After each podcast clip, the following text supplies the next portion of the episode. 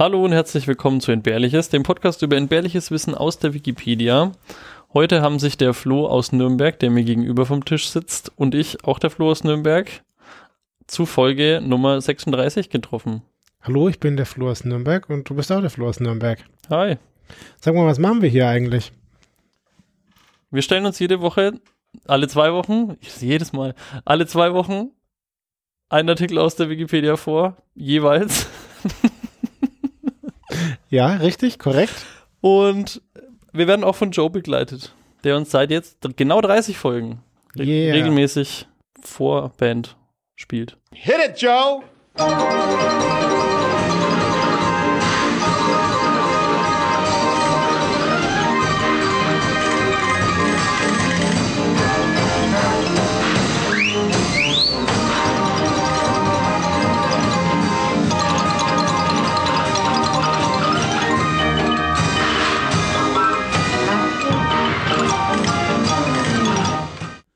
Ja, Flo, unserem zweiwöchigen Turnus entsprechend, wie schaut's aus? Wie lautet dein Thema heute? Mein Thema lautet heute die Frau mit der Handtasche. So heißt der Wikipedia-Artikel. Genau, oder auf Englisch The Woman with the Handbag. Mhm. Und das Ganze ist super gutes Thema für einen Podcast, weil die Frau mit der Handtasche ist der Titel eines Fotos. Ah ja, gut. Da geben wir uns heute dann die Hand. Aber ja. Genau.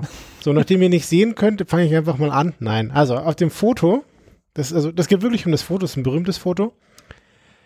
Und auf dem Foto sieht man einen Ausschnitt von einer Demonstration. Es sind nicht sehr viele Leute dabei, also es ist eine kleine Demonstration, es stehen ein paar Leute rum. Und in der Mitte des Bildes steht ein Skinhead, also ein Nazi, und der ist auf dieser Demo und er trägt eine riesengroße Flagge und hinter ihm steht eine wütende Frau, die alt aussieht Ach doch, ich, das kommt mir bekannt vor. und sie Ja. hat eine Handtasche dabei Mhm.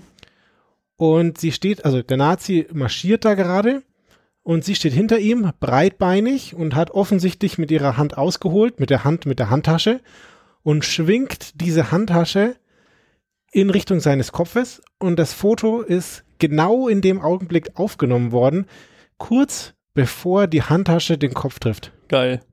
Mhm. Genau. Das Besondere an dem Foto, sagen so aus Fotografenperspektive, also steht im Wikipedia-Artikel, dass dieses Foto den genau entscheidenden Moment zeigt. Also, weil es ist nicht, wenn der die Handtasche den Kopf getroffen hat, sondern kurz davor. Und dadurch sieht man, nimmt das Foto auch vorweg, was als nächstes passieren wird. Also, man kann, das Foto ist so, dass man schon genau sieht, was jetzt wirklich als Ja, nächstes es, es, passiert. es äh, macht auch so neugierig, wie das dann weiterging, genau. Also ne, wahrscheinlich wird er getroffen, aber halt, wie, was passiert dann weiterhin? Genau. Aber es zeigt nicht die rohe Gewalt, die da passiert, sondern einfach nur, es wird halt mehr als angedeutet, aber es wird nicht so richtig gezeigt. Und da steht halt eine vermeintlich verwundbare ältere Frau vor so einem archetypischen Neonazi slash Skinhead.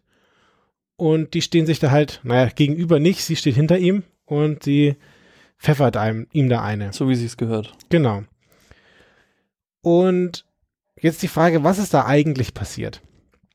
Und zwar am 13. April 1985 ist das passiert. Und zwar in Schweden, in Växjö. So ist eine, eine Stadt in Schweden. Wie weit ist es von Gävle weg und brennen da auch äh, mit, mit Stroh aufgeplusterte Ziegen? Also ich glaube, da brennen keine mit Stroh aufgeplusterte Zwie Zwiegen. Ich weiß auch nicht, wie weit es weg ist. Aber da war eine Demonstration, eine, eine kleine Demonstration der Nordic Realm Party, also die nordische Reichsparty oder nordisches Reich Party. Also eine Neonazi-Partei. Hm. Und die Demo wurde angemeldet nach einem öffentlichen Vortrag von einem Lars Werner. Und der Lars Werner ist Teil der Left Party Communists, also eine linke Bewegung und oder eine linke Partei. Und die Nazi-Demo war quasi für nach seinem öffentlichen Vortrag angemeldet. Es gab also Auseinandersetzungen zwischen Linken und Rechten und die begann auch schon bevor diese Veranstaltung zu Ende war. So, dieses Foto zeigt eben diese Demonstration oder diesen kleinen Ausschnitt aus dieser Demonstration. Und das ist so ein ausdrucksstarkes Bild ist, wurde es dann berühmt. Und zwar am nächsten Tag wurde es dann auf der Titelseite einer nationalen schwedischen Tageszeitung abgedruckt. Und zwei Tage später hat es dann nach Briten geschafft in The Times und The Daily Express. Das ist aber auch geil. Also wenn du das in dem Moment halt und so, eine, so einen bedeutungsschwangeren Moment halt dann irgendwie das schaffst so aufzunehmen. Ich meine, normalerweise, da siehst du irgendwie so eine Geste und schaffst halt dann nicht, da so ein Foto davon zu machen, aber genau das Timing und dann, dass du den Ausschnitt, den Bildausschnitt richtig hast, findest richtig geil. Ja. Es gibt auch noch andere Fotos aus dieser, von dieser Veranstaltung, aber keins davon ist so unfassbar berühmt geworden. So, und jetzt ist die Frage, ja, was, was passiert da? Naja, die Frau, die da diese Handtasche schwingt, die wollte anonym bleiben. Sie hatte zum einen Angst vor Strafverfolgung, also äh, Antifaschismus bleibt natürlich Handarbeit, aber ist trotzdem nicht erlaubt. Und zum anderen hatte sie natürlich auch Angst vor den Nazis. Und so wurden, also der Fotograf kennt die Frau, aber der hat es nie verraten. Und so wurden dann Mythen über sie gebildet. Und sie ist dann bekannt geworden als die alte Lady, die für Zivilcourage steht und für eine gute moralische Ausrichtung hat oder so. Und sie ist tatsächlich 30 Jahre lang anonym geblieben. So. Und die Frage, wie ist es jetzt dann herausgekommen, wer sie ist? Naja, der Fotograf Hans Ronessen, der hat sich 2014 anlässlich einer Diskussion geäußert und zwar wollte man eine Statue für die Frau machen, so, weil sie halt berühmt ist und Oh, alle geil. der, also ich muss ganz ehrlich gestehen, ich habe jetzt während du gesprochen hast, gegoogelt, wie dieses Bild genau aussieht, weil ich es jetzt unbedingt wissen wollte. Und die Pose ist einfach gigantisch. Also das sieht schon richtig geil aus. Das ist nicht nur so ein im Nebenherschlagen, sondern das ist schon wirklich so, da ist richtig Ausdruck dahinter. Ziemlich cool. Genau. Also genau, es gab eine Dis Diskussion und sie wollten eine Statue für sie bauen und dann hat der Fotograf die Information preisgegeben und der Sohn von der Frau, der wusste natürlich auch davon und der fand die Idee aber ziemlich schlecht und hat auch dann da erzählt, also es ist 30 Jahre später, dass die Frau dieses Foto nie mochte und sie auch diese Berühmtheit ein bisschen bereut hat. Mhm. Und auf dem Foto sah sie aus halt wie die alte Lady.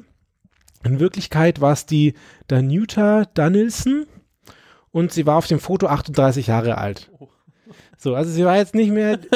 Sie Sieht keine, aber schon ein bisschen älter aus, ja. Genau, also sie war jetzt keine 20, aber sie war auch noch keine 60 oder ist, könnte auch eine Oma auf dem Foto Ist jetzt sein. auch schön, dass wir nochmal zu ihrer ähm, zweifelhaften Berühmtheit beigetragen haben, indem wir jetzt nochmal ihren Namen gesagt haben. Ja, und die Frau war eben Jüdin und ihre Mutter hatte ein Konzentrationslager überlebt. Also die Mutter war in Auschwitz oder in Lublin. Äh, ist mir nicht ganz klar. Also Hm. wurde angegeben Auschwitz oder Lublin. Allerdings hatte sie auch psychische Probleme und drei Jahre nach diesem Foto hat sie sich selbst umgebracht. Oh shit. Genau. Aber sie ist halt berühmt geworden als diese Lady, die das getan hat und die da irgendwie so viel, also viele Leute haben sie halt für ihre Aktion gefeiert. Genau, ja, der Nazi, der war Militanter der Nordic Realm Party und der wurde verurteilt, weil er eine homosexuelle jüdische Person gefoltert und ermordet hat. Genau, von daher würde ich sagen, hat die Frau alles richtig gemacht. Krass. So. Hat sie, hat sie gleich erkannt, was das für so ein Typ ist.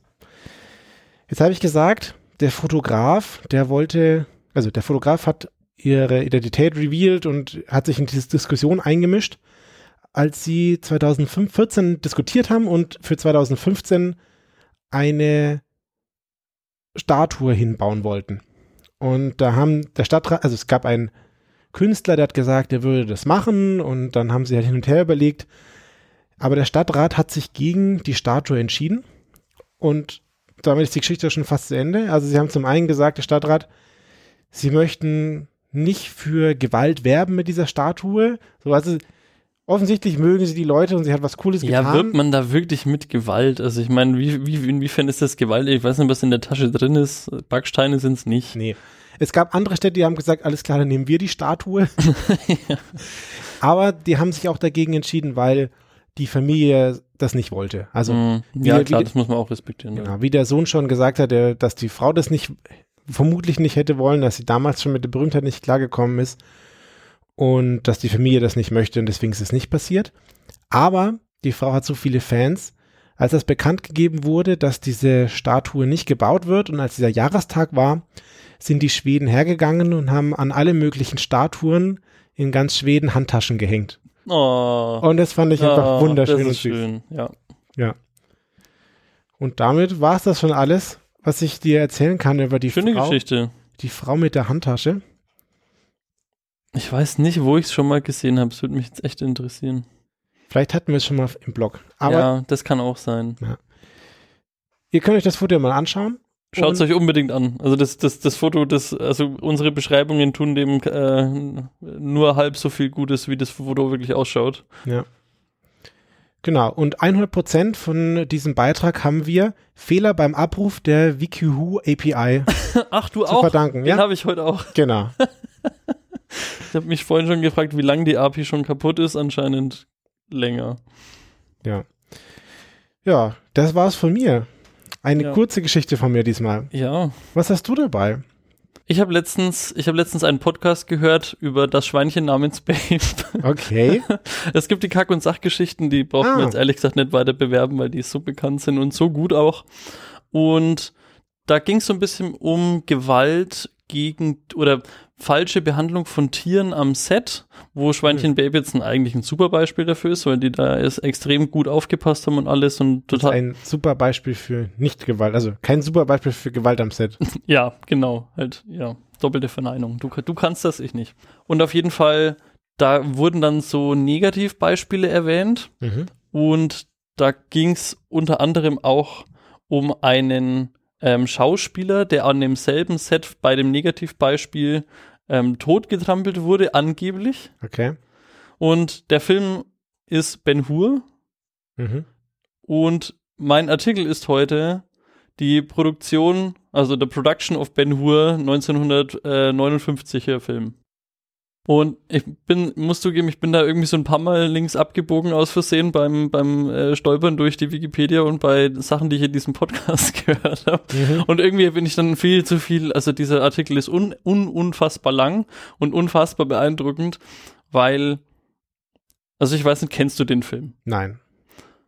Hast du ihn schon mal gehört davon? Ich habe den Namen schon gehört, aber ich, ich kann dir nicht mehr die Kategorie einsortieren. Also was das für Ben, ben ist. Hur ist ein unfassbares Epos von einem, also von Judah Ben Hur, der ein im römischen Reich irgendwie einem Anschlag oder einem Attentat unterstellt wird und er wird Mhm. auf ein Sklavenboot ver, ver, ver, ja, bestraft hat, einfach, dass er auf so, ein, Mhm. so einem Ruderboot irgendwie paddeln muss. Er überlebt es und er kommt zurück nach Rom, glaube ich. Mhm.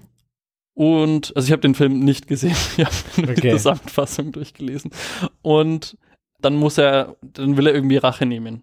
Okay. So, das ist so der, der grobe Plot von diesem Film. Mhm. Und man muss jetzt halt sagen, was ich so geil fand, ist bei diesem Film, also in dem, in, in dem Kack- und Sachgeschichte-Podcast, den ich gehört habe, kam es drin vor, dass da ultra viele Pferde ultra schlecht behandelt worden sind. Also zum Beispiel, es gibt da halt eine Szene, wo irgendwie Pferde stürzen und man, wie, wie hat man das 1959 gemacht? Man hat halt irgendwie ein Seilgespann die drüber geschickt und dann Wow. sind die halt irgendwie gestürzt halt. Und das ist eigentlich ziemlich mies. Okay, krass. Und ähm, es sind auch angeblich bei den Dreharbeiten 100, über 100 Pferde gestorben Gott. für einen Film. Und das fand ich so arg und das hat mich dann irgendwie, ich konnte es irgendwie nicht so ganz glauben.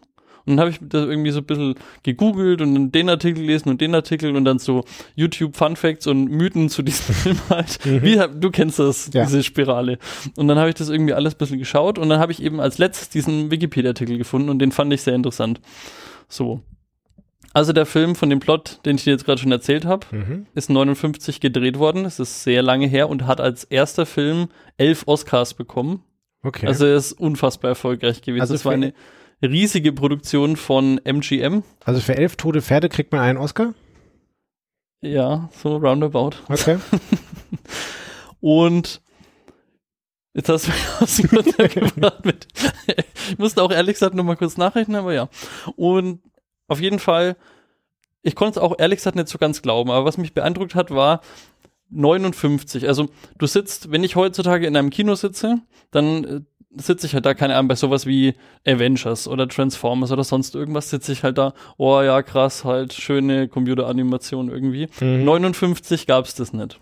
Ja. Und es gibt in diesem Film so eine bestimmte Szene und die hat den kompletten Wikipedia-Artikel eigentlich mehr oder minder ausgefüllt. Das ist das berühmte Chariot Race, also das heißt so ein, so ein Wagenrennen, Ah, mhm. wo quasi der Charlton Heston, das ist der Hauptdarsteller in dem Film, gegen seinen Antagonisten so dieses Rennen fährt und dann entscheidet sich halt der Film so. Also Mhm. 1959 ist, glaube ich, lang genug her, dass man da jetzt spoilern kann. Ja. Charlton Heston gewinnt. Ja. Und die Ausmaße dieses, dieser Produktion, dieser Szene Oh ist einfach ohne Ende krass. Also es ist wirklich unfassbar, weil, also das sind so Sachen, erstmal, ich, ich glaube, ich will mal mit dem, mit diesem Drehbuch anfangen. Mhm. Man hat, also in dem, in dem originalen Screenwriting steht einfach nur drin, The Chariot Race. So, das passiert halt jetzt da. Okay. Und mehr, mehr eigentlich nicht. Und dann haben sich halt so ein paar am Set quasi Gedanken gemacht, wie viele, ähm, wie das jetzt alles gedreht werden soll, wie das ausschauen soll, wie sie sich die Szene vorstellen. Und dass da daraus, aus diesen drei Wörtern, sind dann 38 Seiten an Skript entstanden. We- Okay. In welchen Einstellungen, wie viele Kameras, wo, was und wie das alles zusammengebaut sein soll. Ganz kurz, ich glaube, da macht man sich auch als normaler Zuschauer von so Filmen keine, keine Gedanken. Nein, nein. Und ich muss sagen, ich habe den, ich habe mir das alles durchgelesen und habe danach erst gelesen äh, und habe danach dieses eigentliche Wagenrennen erst angeschaut. Und das war richtig Hm. geil. Also das war cool, weil ich, ich kannte den, die Szene, bevor ich sie die Details gelesen habe, nicht. Und wenn man das dann weiß, alles, was da drin vorkam und wie es vorkam, das hatte noch mal mehr so einen Aha-Effekt. Ja, nochmal ganz, wie viel? 38 Seiten für die fünf Minuten ungefähr? Vier Minuten 30. Manchmal sagen ja so Schauspieler, mir wurde das Drehbuch zugeschickt, ich habe es durchgelesen und fand den Film toll und deswegen habe ich mitgespielt. Mhm. Also das kann ich ja jetzt niemandem mehr glauben. Dass, also wer liest sich denn mal eben so ein Drehbuch durch? Ich kann das jetzt schon mal vorab greifen, weil du jetzt gesagt hast, vier Minuten. Diese vier Minuten sind die vier Filmminuten, die am- die größte Shot-Ratio haben in, im Vergleich zum Output. Also sie Mhm. haben insgesamt 263 zu 1 ist die Shot-Ratio. Also sie haben 260 mal mehr Filmmaterial produziert, als dass sie es dann wirklich in den Film geschafft hat. Okay. Aber gut, so viel dazu. Also, du musst dir das jetzt so vorstellen. Es gibt dieses, dieses Wagenrennen und es findet natürlich in so eine Art Kolosseum irgendwie statt. Mhm. Problem, es gibt so ein Kolosseum nicht. Mhm. Was machen wir jetzt also? Man gibt jetzt ungefähr eine Million Dollar aus, also 1960, das sind inflationsbereinigt ungefähr 30 Millionen Mhm. und Wow. geht in die Nähe von Jerusalem und hackt es einfach aus so Granitfels raus. Bitte was? Da waren über 1000 Arbeitende ein Jahr lang mit Steinarbeiten beschäftigt. Ach je. Die haben quasi in eine ebene Fläche dieses, dieses Stadion äh, freigehackt. Mhm. Und das war bis dahin das größte Set, was es jemals gab. Das sind sieben Hektar Fläche. Und also das ist so ein bisschen oval. Mhm. Und die, also es ist umrandet von Zuschauertribünen, also so eine Haupttribüne natürlich für den Kaiser oder was auch immer das dann halt war. Und dann geht da so eine 460 Meter lange Rennbahn rum. Und auf, auf dieser Rennbahn sollte natürlich jetzt dann das Rennen mit den Pferden und so weiter stattfinden. Mhm. Also so ein, so ein Pferdewagen hat dann immer vier Pferde vorne dran gespannt, einen so einen Wagen und einen, einen Reiter. Da gibt es dann irgendwie, ich glaube, weiß ich gar nicht mehr. Äh, ich glaube so 14 oder sowas. Nee, 18 Streitwagen haben sie gebaut insgesamt. Mhm. Jetzt ging es halt natürlich drum, die hatten einen Anspruch, dass das unfassbar historisch akkurat ist. Ja. Also da wurden so Flyer rumgeworfen und die hatten so originalgetreuen hebräischen Text irgendwie drauf. Also dieses Level an historischer Akkuratheit. Man konnte jetzt keine Quellenangaben finden, wie der Untergrund solcher Arenen genau ausgestaltet ist. Man hatte aber die Challenge, dass die Räder von den Wägen sind aus Metall, die Hufe von den Mhm. Pferden sind aber relativ sensibel. Das heißt, du willst so ein bisschen weichen Untergrund haben, aber auch nicht zu weich, weil sonst Mhm. ist es mit den Rädern irgendwie scheiße. Ja. Man hat dann auch das, sich auf irgendwas geeinigt und man hat am Tag des Drehs nochmal irgendwie acht Zentimeter von diesem Bodenbelag irgendwie abtragen müssen, weil es dann irgendwie zu viel war und die Pferde zu langsam wurden. Kommen wir später nochmal drauf, warum man den vielleicht hätte drauf lassen sollen. Aber, also was brauche ich noch für diesen Dreh jetzt? Wir haben, wir, wir haben jetzt schon 1000 Arbeitende ein Jahr lang die Fels rauskloppen lassen, um diese Arena zu bekommen. Und was fehlt jetzt noch? Es fehlen auf jeden Fall Pferde. Ja, und wir, und wir bauen eine Million Leute, die in diesem Kolosseum sitzen. Ja, gutes Stichwort. Aber erstmal zu den Pferden. Die, wir haben, also ich meine, so ein normales Stallpferd, das, das, das kannst du jetzt nicht irgendwie einfach zusammenkaufen und dann in so einen Streitwagen, in so eine Kampfsituation reinspannen Mhm. und dann erwarten, dass das da ohne Furcht und Schrecken einfach Ja. das machst, was du ihm sagst. Ja, Also allgemein, ich glaube, was man irgendwie berücksichtigen muss, diese ganze Sache ist so unfassbar gefährlich. Also du konntest diese ganzen Sachen nur live drehen, da es gab ja kein CGI, nichts animiertes und gar nichts. Du musstest dieses Setting eines Wagenrennens genauso schnell, in genau derselben Intensität, Oh wie es normalerweise wäre, mit Mhm. genau denselben, äh, mit der, ja, Brutalität in Anführungsstrichen halt herstellen und das dann auch noch alles filmen Mhm. mit halt allem, was du so zur, zur Verfügung hattest damals. Ja. So, jetzt brauchst du natürlich auch Pferde. Und die wurden ein Jahr lang so hart trainiert, bis die auf Peak Performance, also das steht wirklich so drin, Mhm. ähm, äh, ihre körperlichen Leistungen waren, damit die das sowohl, also mental, damit die halt diese Stresssituation aushalten, aber auch so im körperlichen Zustand sind, die, diese Rennen so schnell ausführen zu können und so Mhm. weiter, wurden die trainiert ein Jahr lang. Man hat keinen Schmied gefunden, der diese Hufeisen da herstellt. Deswegen hat man, da stand das so als Sidefact drin, einen 18-jährigen Italiener gefunden, der dann einfach kurzerhand das Schmieden gelernt hat. Ah, Und der okay. hat dann am Set immer, der war verantwortlich dann für die Hufeisen. Wenn da mal immer irgendwas damit war, hat er den immer repariert. Auch ein bisschen strange. Des Weiteren haben wir noch hunderte Kamele, Schafe und Esel für etwaigen so Hintergrundausstaffierungen Mhm. angeschafft und auch verpflegt. Und was wir auch gebraucht haben, habe ich schon gesagt, sind 18 Streitwagen wurden insgesamt gebaut, jeder A 400 Kilo. Und jetzt zu den, jetzt zu den Leuten. Du kannst ja jetzt auch nicht diese Leute da so hinten hin animieren irgendwie. Ja. Du brauchst wirklich Menschen. Italien ging es damals ziemlich schlecht, also so wirtschaftlich in der Zeit, wo das gedreht wurde. Und dann hat man 700, äh, 7000 Leute angeheuert, die sich da irgendwie hinstellen. Das war natürlich ein mega Aufwand. Du brauchst Mhm. für jeden von denen Kostüme und so. Ja. Und leider waren das immer noch nicht genug Leute, als wieder hätten mitspielen wollen. Die 3000 mussten leider vor verschlossenen Türen von den MGM-Studios da damals warten. Und die haben dann angefangen zu rebellieren und mit Stein zu werfen und das Set abzureißen, weil sie irgendwie sauer waren, dass sie keinen Job bekommen haben. Oh das je. ist so super hart.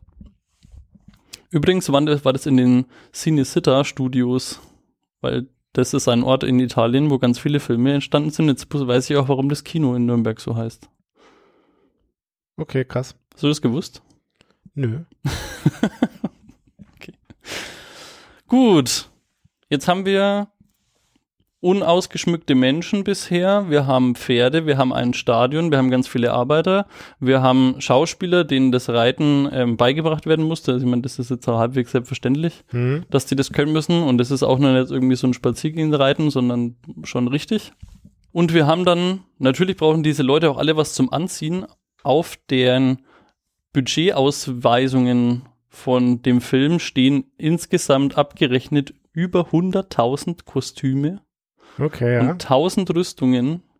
Also von Metall aus Deutschland haben sie irgendwie extra ein, einfliegen lassen. Und das fand ich kurios. 180 Kilogramm Haare wurden von italienischen Frauen aus dem Umland gespendet, Mhm. um Bärte und Perücken anzufertigen. Okay, krass. Es ist so hart. Okay, gut. Also mit dem, was wir jetzt alles haben, können wir jetzt eigentlich schon halbwegs aufnehmen. Okay, ja. Also wir haben jetzt, wir haben ja auch den Plan schon. Wir haben ungefähr Mhm. die Szene mal durchgearbeitet, wie das ungefähr laufen soll. Und man war sich aber halt wegen dieser echt sau, sau gefährlichen Situation, da muss ja wirklich alles passen und so. Wenn da irgendwie einer vom Pferd stürzt, dann fällt er im Zweifel hinter so einen anderen, oder vor so einen anderen Wagen, wird einfach zertrampelt. Das ist einfach, du kannst da nichts dagegen tun. Deswegen hat man zwei, für den Tag der Aufnahme zwei Doktoren und 20 Betten schon mal aufgebaut. Mhm. Just in case. Mhm. Also du weißt, falls was passiert, hier, you are safe.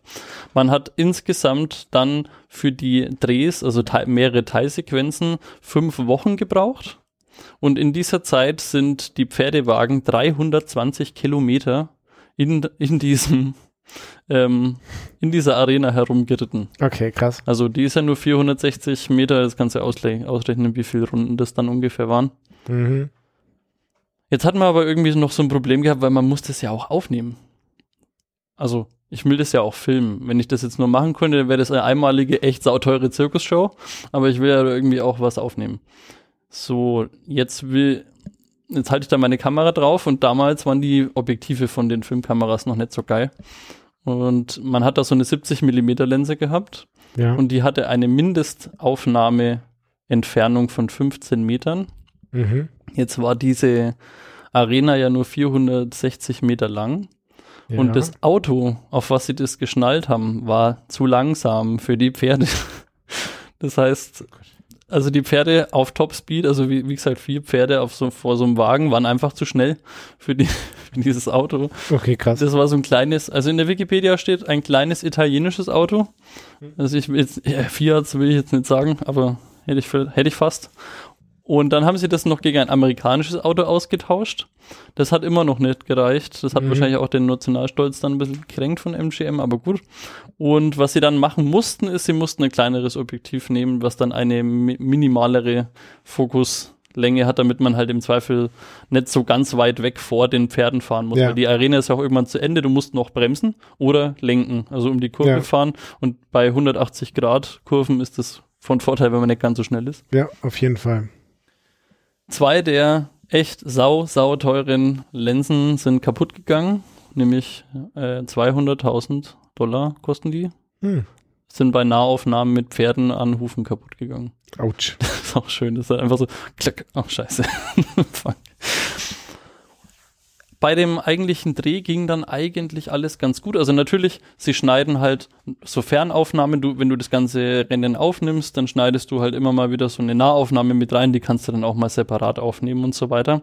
Und es gab eine Szene, ähm, wenn man das auf YouTube dann mal nachschaut, also das gibt's da, Mhm. dann gibt's so eine Szene, wo einer von diesen Pferdewagen auf einen umgestürzten zu- zusteuert und dann so drüber springt irgendwie. Mhm. Und das war eingeplant, dass das passiert. Also die Pferde, die drüber springen sollten, waren dafür auch trainiert, das zu tun. Ja. Was nicht eingeplant war, ist, dass da hinten drauf der Typ, also einer von den Stuntmännern, auf diesem Wagen stand und der durch diesen Sprung so rauskatapultiert wurde aus seinem Ach je. aus seinem Dings, aus seinem Wagen und er konnte sich gerade noch so festhalten an diesem, an dieser Reling und dann ist er, glaube ich, im Nachhinein wirklich dann auch runtergefallen oder so, hat aber nicht so viel ausgemacht, weil diese Szene hat man genommen und es gab zwei Filmcutter und die haben sich da dann hingesetzt und gesagt, die Scheiße, die Szene müssen wir wegschmeißen, weil das, da sieht man einfach, dass der Typ da übelst rauskatapultiert wird. Und der andere hat dann aber darauf bestanden, dass man diese Szene noch bis zu dem Punkt behält, wo er sich noch festhält und dann wieder so langsam runterkommt und die dann wieder verwendet mit einer dran dran geschnittenen Szene, wo so eine Nahaufnahme ist, wo er sich dann wieder in diesen Wagen Mhm. reinhieft. Also man hat es halt Ja. recycelt und aus diesem aus diesem Zufall, Unfall, der da eigentlich entstanden ist, ist die ikonischste Szene aus dieser ganzen, aus Ah. dieses ganzen Wagenrennen, ist eigentlich aus purem Zufall entstanden, weil das so ein, in Anführungsstrichen, Glück war, weil das auch so gut aussah und man, Es sah so echt aus. ja, das, das kannst du wirklich nicht anders sagen. Und ja, genau. Dann war der Dreh auch mal irgendwann nach fünf Wochen tatsächlich dann abgeschlossen, nach unfassbar viel Aufwand. Also es war wirklich die, die, die teuerste Szene, die aufwendigste Szene, die das Filmgeschäft bis dahin überhaupt kannte. Und der Regisseur hat es irgendwie bevor dem finalen Schnitt gar nicht gesehen. Mhm. Und er, aber von seinen Cuttern hat er gehört, das ist die krasseste Filmszene, die es in der Filmgeschichte bisher jemals gab. Und sie sollten auch recht behalten. Also es war wirklich, äh, sowas gab es vorher einfach noch nicht. Krass. So, das Ende von der ganzen Sache ist jetzt so. Also ich glaube, ich habe das ja vorhin schon mal gesagt. Der Antagonist verliert natürlich in diesem Rennen. Ja. So, der andere, der Judah Ben Hur wird dann irgendwie, kriegt halt so einen, so einen grünen Kranz aufgesetzt, alle jubeln, alle freuen sich, der Film ist vorbei. Und ich habe aber noch so ein paar andere Facts, so meta-mäßig, die ich ganz witzig fand. MGM, es gab von Ben Hur, Ben Hur ist ein, eigentlich ein Roman aus 1880. Mhm. Das ist auch ein super hart krass verkauftes Buch, was irgendwie das zweit gedruckte Buch in Europa war, oder nee, auf der Welt sogar, nach der Bibel. Mhm. Also zu dem Zeitpunkt. Und MGM hatte Angst, weil es gab schon mal eine Schwarz-Weiß-Verfilmung als Stummfilm. Und zwar Mhm. 1925. Und sie hatten Angst davor, weil der so in Anführungsstrichen für damals gut gealtert ist, Mhm. dass der dem neu produzierten Epos ähm, gefährlich werden könnte. Und was haben sie jetzt gemacht? Sie haben alle Kopien, die sie finden konnten, von dem 1925er Film aufgekauft und zerstört. Krass. Das ist schon hart, oder? Aber da hat hoffentlich immer jemand eine Privatkopie von gemacht. Ja, tatsächlich, also anscheinend schon mal. Man kann ihn auch auf YouTube noch ähm, sehen. Da gibt's auch Szenen aus diesem Wagenrennen. Ich habe ein Video geschaut, wo diese zwei, also Ah. schwarz und weiß, gegeneinander geschnitten sind. Mhm. Das ist tatsächlich relativ ähnlich, also von den, von den einzelnen Einstellungen her ist relativ cool gemacht. Es ist auch das erste Mal, also noch so ein anderer Fakt, es ist das erste Mal, dass man den MGM-Löwen, also kennst du das? So Metro Goldwyn Mayer, wenn der am Anfang, genau, das ist das erste Mal, Ganz ehrlich, ganz kurz. ja, Jetzt checke ich, also ich dachte, MGM habe ich noch nie gehört, aber jetzt, wo du den Löwen erwähnst, das habe ich schon tausendmal irgendwo so, gesehen. ja, ich hätte vielleicht am Anfang sagen sollen. Ja. Jetzt weiß es auf jeden Fall. Spul zurück und hörst ihn nochmal an. Okay, alles klar. Ähm, das ist das erste Mal, dass man diesen Löwen stumm hört. Also der ist das Intro auch so, aber er, er, er brüllt nicht, weil ähm, die Filmemacher damals gesagt haben, das ist, das erzeugt die falsche Stimmung für den Film, wenn man das am Anfang so sieht. Okay. Irgendwie. Und deswegen ist das das erste Mal, dass das Intro kommt, ohne dass der Löwe brüllt. Oh, fand ich auch ein bisschen komisch. So, jetzt ist dieser Film aber für ein paar so Mythen bekannt. Also unter anderem dieses über 100 Pferde sind gestorben. Das ist Mhm. so ein Mythos, der sich auf echt vielen so Webseiten irgendwie hält. Und tatsächlich stimmt es einfach nicht. Es stimmt nicht, dass da 100 Pferde gestorben sind. Wenn überhaupt, dann sind, 100, dann sind über 100 Pferde gestorben bei dem 1925er Film. Das Ah. ist insofern witzig, weil viele dieser äh, 10 Urban Myths About äh, Seiten sagen, dass es der 1959er Ben Hur Film ist und linken dann auf den Wikipedia-Eintrag von dem 1929er. Okay. Also es ist ein bisschen, bisschen weird. Es gibt auch ähm, Leute, die sagen, es wäre ein Ferrari zu sehen in dieser Arena Ja. während des Rennens. Es gibt Leute, die sich das Frame für Frame angeschaut haben und es ist einfach kein Ferrari da. Sie, es, sie sagen auch nicht, dass das irgendwie so im Hintergrund oder wann, zu welchem Timestamp-Punkt es ist. Mhm. Also in, das könnte man ja so einfach lösen, hier bei dem Frame. ja, ist irgendwo, aber ich verrate nicht wann.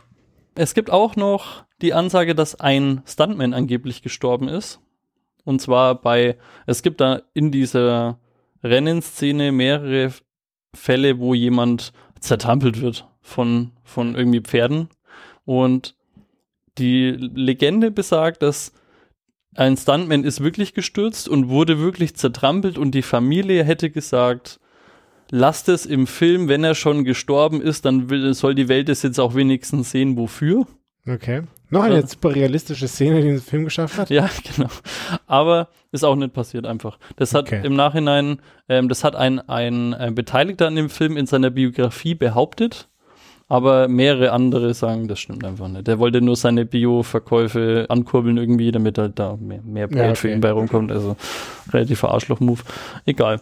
Auf jeden Fall, äh, das letzte, was es noch gibt, ist, ähm, Charlton Heston trägt angeblich eine Armbanduhr.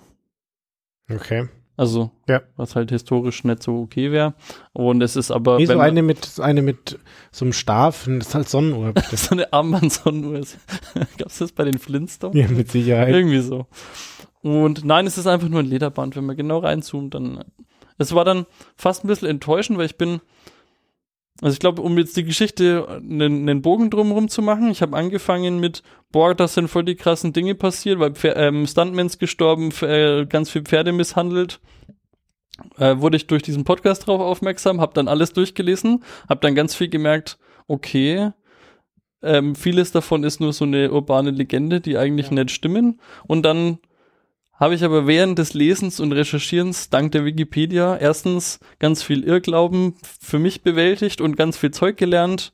Und deswegen fand ich das so, und ich bin abgebogen irgendwo rechts und habe unfassbar viel Zeit verschwendet für diese Sache. Aber es war echt spaßig und deswegen will ich der Wikipedia mal wieder Danke sagen für diesen Ausflug meiner, meiner Zeitvergeudung. Ja, danke auch dir für das Zusammenfassen. Das war echt, echt spannend. Dankeschön. Ich wusste tatsächlich nicht, ob es am Ende dann wirklich spannend ist, aber ich fand es unfassbar unterhaltsam. Ja, unterhaltsam und super interessant und für mich war das auch super plausibel, ja. Die haben da einfach 100 Pferde drauf gelassen, auf den wurscht. Ja. Also es ist schon wirklich so, also man kann das schon echt sagen, dass das so Praxis ist. Also da, auch, ähm, ich habe da auch gelesen, dass bei Herr der Ringe sind irgendwie auch echt, echt, echt viele Tiere gestorben, weil aber halt nicht irgendwie so während dem Dreh, sondern die sind irgendwie so an, an, die sind einfach so verwildert oder sind irgendwie verdurstet oder so, oder weil die einfach die, sich nicht gescheit drum gekümmert wurde. Oder ich meine, ein paar sind auch irgendwie so ertrunken, ja. irgendwelche Schafe oder so. Aber ich meine, das ist schon irgendwie kacke und dann musst du dir immer vorher durchlesen, no animals were harmed in ja. diesem Dings. Turns out, es ist natürlich auch alles super käuflich, weil diese Association, die American Humane heißen die. Mhm. Die sind irgendwie auch super käuflich und da gab es auch schon mehrere Skandale, wo irgendwelche Producer sich mit irgendwelchen Angestellten von da eingelassen haben, dann haben die über Umwege ihre Stempel bekommen, dass das jetzt okay. doch ganz okay ist. Ja, also so das der, der Klassiker halt. Als Kind war ich in, mit meiner Mama in Free Willy. Das ist dieser Wahl. Oh, arme Sau. Ich fand den großartig, den Film. Ich habe den geliebt. Mhm. Ach echt? Okay. Ja, ja dann nehme ich alles zurück. Und dann habe ich meine Mutter gefragt, warum der denn so eine krumme Flosse hat. Und dann meinte meine Mutter, na, weil der in Gefangenschaft ist. Und dann meinte ich, ja, aber der ist doch der Free Willy und der ist doch in der weil er frei ist. Ja, also am Ende wird er gefangen und dann am Ende ist er wieder frei und wird freigelassen. Und dann ist natürlich komisch, dass er eine ja. krumme Flosse hat, ja. wenn es eigentlich ein freier Wal ist. Ja, hm. ja verstehe. Macht Sinn. Ja. Das wäre wär auch, auch schön, wenn er über die, der springt doch über diesen Graben da ja, drüber. über den Jungen und, über den Graben. Und wenn er dann gleich die, die Flosse dann wieder hochgehen würde, wenn er sobald er so frei bling. Ja. ja. jo, ich glaube tatsächlich, dass das von meiner Seite auch war. Ich habe echt viele Notizen. Ich glaube, ich habe bestimmt was vergessen, aber ich habe meinem Gewissen ähm, Genüge getan. Ja, danke schön. Danke dir auch für dein Thema. Ja, wir hatten jetzt heute einen Podcast, da ging es dann im, in der ersten Folge um ein Foto und im zweiten um ein Video. Ich habe es am Anfang, am Anfang habe ich es noch gesagt. Am Anfang habe ich noch gesagt, da können wir uns jetzt gleich die Hand geben. Das letzte Mal, als wir Themen, zwei Themen hatten, die perfekt aufeinander abgestimmt waren, ist es nicht so gut ausgegangen. Deswegen können unsere Hörerinnen und Hörer uns ja auf unserem Blog podcast.entbehrlich.es gerne mal ein Feedback hinterlassen. Ja, oder uns auf Twitter anschreien unter entbehrlich-es. Genau. Und dann danke ich dir für deinen Artikel und Dankeschön. ich danke mich bei den Hörerinnen und Hörern und ich freue mich auf bald. Bis bald. ciao. ciao. ciao.